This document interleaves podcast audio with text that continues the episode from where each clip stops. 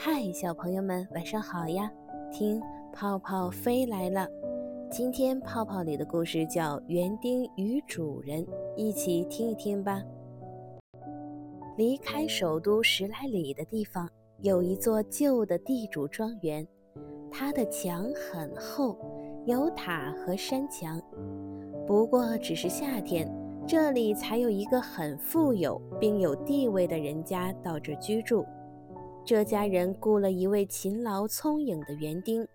园丁的名字叫拉森，看管花园、果园和菜园。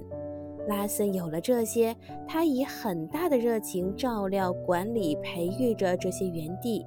主人很是承认这点，但是主人却不对拉森隐瞒。他们在别人家吃到的水果、看到的花，比自己的园子里的更好，这使拉森很伤心。因为他希望他的是最好的，他做的事是最出色的，他心地善良，忠于职守。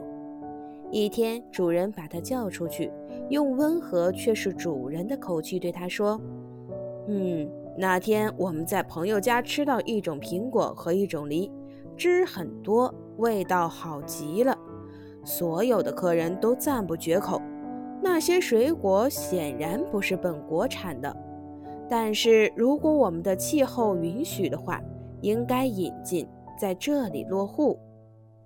他们知道这些水果是从城里最大的水果商那里买来的。园丁应骑马进城去打听清楚，这些苹果和梨是哪里来的，再去订购点幼苗或者能嫁接的枝子来。园丁很熟悉那个水果商，他代表主人把庄园里多余的水果卖给的人正是他。园丁进了城，问那个水果商，他是从哪里进的这些备受赞扬的苹果和梨？哟，是您自己园子里的呀！水果商说道，并且把苹果和梨拿给他看。他认出了这些水果。啊！园丁他多高兴啊！